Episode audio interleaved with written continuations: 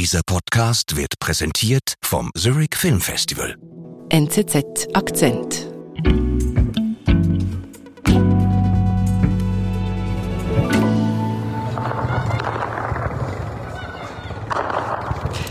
Karin, was hören wir da? Wir hören Kriegsgeräusche. Seit dem 15. April herrscht im Sudan ein brutaler Krieg. Und zwar bekämpfen sich die sudanesische Armee und die paramilitärische Gruppe RSF. Genau, das war ja auch schon Thema hier im Podcast.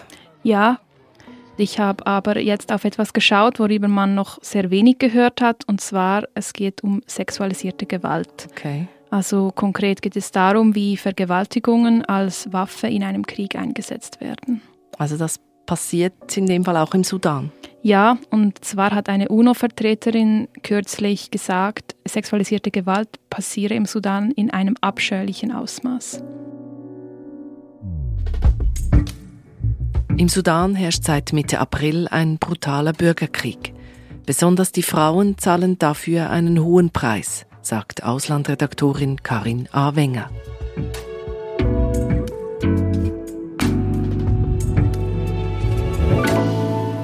Karin, sexualisierte Gewalt in einem abscheulichen Ausmaß im Sudan.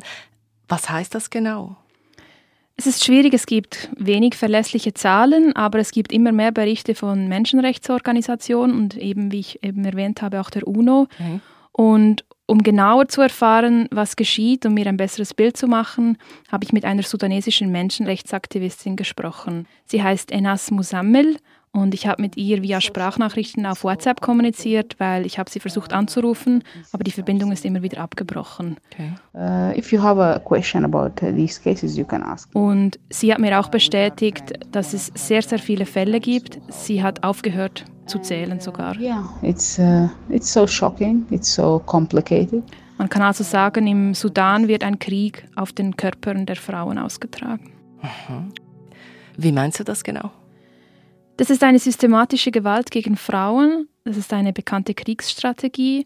Und auch im Sudan, in diesem Krieg jetzt, begann das quasi von Tag 1 an. Okay. Enas erzählte mir, dass sie sich in den ersten Kriegstagen zu Hause verschanzt hatte, also als die Kämpfe losgegangen sind, in der Hauptstadt in Khartoum, wo sie auch wohnte. Und sie blieb dann einfach zu Hause, wie das viele andere Sudanesinnen und Sudanesen bis heute tun. Also weil es draußen einfach zu gefährlich ist. Genau. Es ist eine Kriegssituation mitten in einer Stadt, in Khartoum und auch in der Region Darfur. Da finden Schießereien statt, sie schmeißen Granaten, das sind wirklich auch also schwere Artillerie. Und die sudanesische Armee kämpft gegen die paramilitärische Gruppe RSF mitten in einer Stadt. Es ist sehr chaotisch und unberechenbar. Und Enas Musammel ist dann zu Hause. Enas bleibt weiter zu Hause. Sie ist eine Aktivistin. Sie gründete vor einigen Jahren eine eigene Organisation, die sich für Frauenrechte und Menschenrechtsaktivistinnen und Aktivisten einsetzt. Okay. Es dauert etwa sieben, vielleicht acht Tage, ganz genau erinnert sie sich nicht mehr. Und dann hörte sie das erste Mal von einer Vergewaltigung durch Milizionäre. It was really sad, shocking, depressing, uh, just like, uh, yeah, uh, yeah, war. Sie sagt, es war sehr traurig, schockierend und deprimierend und sie verstand, das ist ein Krieg. Aber wie meint sie jetzt das? Also warum merkt sie von dieser Vergewaltigung, dass es dann ein Krieg ist? Sie sagte mir, in den ersten Tagen hätte sie sich noch an der Hoffnung festgehalten, dass es nur ein Clash sei zwischen diesen zwei Parteien, der dann schon vorbeiginge. Hoping that it's just rumors, but unfortunately it was uh, Und mit dieser Vergewaltigung hat sie gemerkt, nein, das ist ein viel größeres Ausmaß, das ist viel brutaler, das wird die ganze Gesellschaft betreffen und eben auch Zivilistinnen, Zivilisten, Frauen werden hineingezogen. Und das hat dann auch Folgen für Enas Musammel. Ja, Frauen beginnen sich bei ihr zu melden. Sie wird kontaktiert von Freundinnen und Freunden von ihrem Netzwerk. Sie ist sehr gut vernetzt im Sudan, vor allem auf WhatsApp. Mhm. Sie liest Berichte von Gewalt, von Vergewaltigungen. Uh, one of the cases that uh, um, that the girl was uh, was sexually abused. And, um, raped by, uh, Ein Beispiel, das sie mir erzählte, war, dass sich Freundinnen einer jungen Frau bei ihr gemeldet haben. Die junge Frau wurde vergewaltigt von Milizionären. And I hear that she uh, was talking always about uh, committing suicide and so. Und die junge Frau war so traumatisiert, dass sie ihren Freundinnen danach immer wieder gesagt hat, sie wolle sich umbringen. But uh, it's sad that even her family they don't know. Und sie erzählte aber ihrer eigenen Familie nichts, weil sie sich schämte, weil sie Angst vor der Reaktion hatte. Warum? Um das zu verstehen, muss man vielleicht erklären, der Sudan ist ein Land mit einer sehr konservativen Gesellschaft. Das Land war jahrelang von islamistischen Gesetzen geprägt. Frauen durften beispielsweise gar keine Hosen tragen. Und das hat sich jetzt zwar geändert, seit der langjährige Herrscher nicht mehr an der Macht ist, aber die Mehrheit der Gesellschaft bleibt natürlich immer noch konservativ. Das prägt sicher auch diesen Krieg, stelle ich mir vor. Ja, natürlich. Für Frauen ist es extrem gefährlich rauszugehen, für Männer natürlich auch, besonders in den Regionen Khartoum und Darfur, wo sich die Kämpfe konzentrieren. Ich habe Berichte gelesen von Leichen, die auf der Straße liegen bleiben, die nicht einmal weggeräumt werden. Mhm. Vermutlich sind im ganzen Konflikt bisher mehrere tausend Menschen gestorben. Die UNO spricht von drei Millionen intern Vertriebenen und schätzungsweise 900.000 Menschen sind ins Ausland geflüchtet. Oder eben, sie verschanzen sich zu Hause, wie Inas Musamel das tut. Genau, aber selbst zu Hause sind die Sudanesinnen und Sudanesen nicht mehr sicher. This happened uh, uh, uh, in the house because they attacked the, the house. Enas hat mir erzählt, dass Milizionäre in Häuser einfallen, teilweise zum Beispiel Wohnblöcke durchsuchen, teilweise sogar vor den Augen der eigenen Familie. Das ist schon heftig. Ja, und internationale Organisationen schlagen auch Alarm. Mhm. Amnesty hat einen Bericht veröffentlicht, in dem sie schreiben von 24 Frauen und Mädchen, die unter sklavenähnlichen Bedingungen verschleppt und gehalten wurden, mehrere Tage lang und von den Milizionären vergewaltigt wurden in dieser Zeit. In diesem Bericht ist auch der Fall von einer Zwölfjährigen dokumentiert, die ebenfalls vergewaltigt wurde. Das ist schon sehr krass. Ja, es ist schwer zu verdauen, das Ganze zu lesen, das Ganze zu hören. Und auch Enas Musammel hat mir gesagt, sie halte es kaum mehr aus, weil es einfach so viele Berichte sind, die täglich auf sie einprasseln. Sie erhält ständig WhatsApp-Nachrichten von Dingen geschehen, also Vergewaltigungen, aber auch sonstigen natürlich Gewaltverbrechen. Mhm. Und das lässt sie natürlich nicht in Ruhe, sie ist ständig damit konfrontiert. Für sie sind solche Berichte nicht per se neu, da sie als Menschenrechtsaktivistin schon früher von schrecklichen Dingen hörte. Aber seit Kriegsbeginn hat es massiv zugenommen. Und wie geht sie denn damit um? Sie tut das, was sie schon immer gut gekonnt hat. Sie versucht zu helfen. Okay. Sie hilft Betroffenen, wenn wir zu diesem Fall zurückgehen, der jungen Frau, die vergewaltigt wurde. Und ihre Freundinnen haben sie kontaktiert. They managed to, uh, to get her some psychological support. Sie hat in diesem Fall geholfen, eine Psychologin zu organisieren, mit der die junge Frau telefonieren konnte. Manchmal vermittelt sie Ärzte für Hausbesuche. Das ist aber auch schwierig, gerade wenn zum Beispiel in Dörfern außerhalb etwas passiert ist.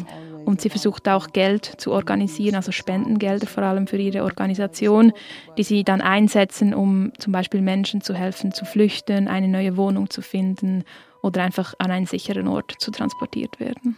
Aber ich stelle mir das extrem schwierig vor, in so einer Situation, wo eigentlich noch Krieg ist rundherum. Ja, total. Die ganze Infrastruktur ist eigentlich kaputt. Äh, mhm. Besonders in Khartoum, der Hauptstadt, und auch in Darfur ist es extrem schwierig. Ich habe gerade gelesen kürzlich, dass die UNO schätzt, dass etwa 80 Prozent der Spitäler zerstört oder unbenutzbar geworden sind. Okay. Opfer können nicht mehr behandelt werden. Es hat viel zu wenig Personal in diesen Spitälern, die noch funktionieren. Klassischerweise versuchen Hilfsorganisationen Betroffenen von sexualisierter Gewalt eine Pille danach zu organisieren, auch Tabletten zum Beispiel, um eine HIV-Infektion zu verhindern. Also und die Pille danach, damit sie nicht schwanger werden. Genau, ja. Und Tabletten gegen sexuell übertragbare Krankheiten. Aber all diese Medikamente sind extrem schwierig zu erhalten aktuell, da sie teilweise in Lagerhäusern gelagert sind und es ist zu gefährlich, dahin zu fahren. Abtreibungen sind sowieso kaum möglich im Sudan. Die waren verboten mit ganz wenigen Ausnahmen und es ist extrem schwierig, so eine Ausnahme zu erhalten, weil man dafür beweisen muss, dass man vergewaltigt wurde und das war schon vorher sehr kompliziert und nun auch die Polizeistationen geschlossen sind. Das ganze Gerichtssystem funktioniert nicht mehr. Also es ist eigentlich unmöglich geworden, eine Abtreibung, eine legale Abtreibung zu haben. Es gibt dann gewisse Frauen, hat mir Nass erzählt, die versuchen natürlich das auf andere Wege zu machen, aber mhm. das sind nicht besonders schöne Geschichten. Wir sind gleich zurück.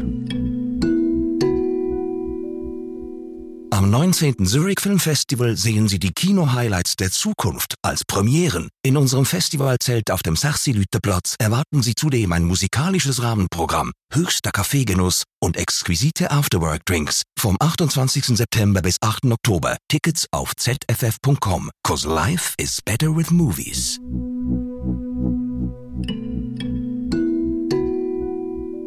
Aber es ist schon heftig. Also dann werden diese Frauen zuerst vergewaltigt auf brutalste Weise und danach sind sie eigentlich auch auf sich alleine gestellt. Also es gibt keinerlei Versorgung, wo sie irgendwie Hilfe bekommen könnten. Ja, und das, was ich persönlich schwer zu ertragen finde, ist, Sudan ist ein Beispiel von vielen. Also man hörte früher schon aus Kriegen, Bosnienkrieg, auch aktuell in der Ukraine. Eigentlich kann man sagen, seit es Kriege gibt, werden Vergewaltigungen eingesetzt als Waffe.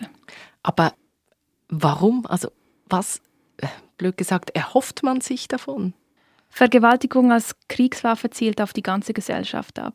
Es ist nicht nur eine Demütigung der Frauen, sondern gleichzeitig auch der Männer, gerade in einer konservativen Gesellschaft. Mhm. Die Männer haben dann das Gefühl, sie konnten ihre Frauen nicht beschützen. Okay. Es verbreitet wahnsinnig viel Angst. Man hört dann, es gibt dann Gerüchte, man weiß vielleicht von Betroffenen und als Frau und auch als Männer logischerweise hat man dann einfach Angst, dass es einem auch passiert. Es ist ein sehr brutales Mittel, um den Willen zum Widerstand der Gegenseite zu brechen. Mhm. Und es demütigt die ganze Gesellschaft, es spaltet auch das soziale Gefüge. Und das Ganze passiert eigentlich im Wissen, dass den Milizionären wahrscheinlich nie was passieren wird. Es herrscht eigentlich eine Straflosigkeit. Okay. Es ist das Gefühl der kompletten Überlegenheit und der Macht und sozusagen eine psychologische Waffe. Mhm. Die wurde auch schon vor 20 Jahren im Sudan eingesetzt, im Darfur-Konflikt. Aber wenn das früher schon so war, vor 20 Jahren, hat sich denn da nichts getan? Ja und nein. Auf der internationalen Ebene wurde im Jahr 2000 die UNO-Resolution 1325 verabschiedet, vor allem auch als Folge von den Kriegen in Ruanda und Bosnien, wo sexualisierte Gewalt und Übergriffe in einem riesigen Ausmaß passiert sind. Mhm. Und diese UNO-Resolution, die heißt Women, Peace and Security, also Frau, Frieden, Sicherheit. Und das gilt als eine große Errungenschaft, um Frauen in, in Kriegen zu schützen. Aber mitten in einem Konflikt, so wie jetzt aktuell im Sudan, in diesem rechtsfreien Raum, nützt eine solche Resolution den Menschen auch nicht besonders viel. Mhm. Und was noch hinzukommt, ist auch, dass auf der internationalen Ebene man einfach nicht so viel über dieses Thema spricht. Mhm. Und so sind dann eigentlich die Menschen auf der untersten Ebene auf sich alleine gestellt und sie müssen sich selber helfen. Also eben Menschen wie Inas Musammel im Sudan. Genau, wie Inas Musammel. Sie hat mir berichtet, dass ganz viele verschiedene Frauenorganisationen zusammenspannen, sich gegenseitig helfen. Sogar solche, die früher sich politisch nicht unbedingt einig waren, die unterschiedliche Meinungen vertreten haben, die ziehen jetzt gemeinsam an einem Strick. Mhm. Sie kochen zusammen oder wenn eine Frau kocht, dann lädt sie ganz viele andere ein zum Essen in Khartoum. Das ganze Netzwerk hilft sich gegenseitig, wie ich vorher schon erzählt habe, um Ärzte zu vermitteln, um psychologische Hilfe zu vermitteln. Das ist ein großes Netzwerk, das ist ganz ein starkes Netzwerk im Sudan, besonders von Frauen, auch von Männern. Und es gibt dann so ein Gefühl der Solidarität. Das gibt immerhin so etwas wie einen Hoffnungsschimmer in diesem doch schrecklichen Thema. Ja, es ist das Einzige, was ihnen aktuell bleibt. Aber selbst Erasmus Sammel musste flüchten nach Äthiopien, weil es schlicht zu gefährlich wurde für sie im Sudan. Und sie macht aber weiter via ihr Telefon.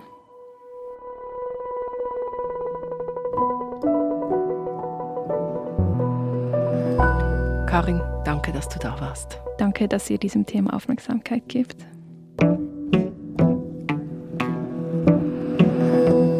Das war unser Akzent.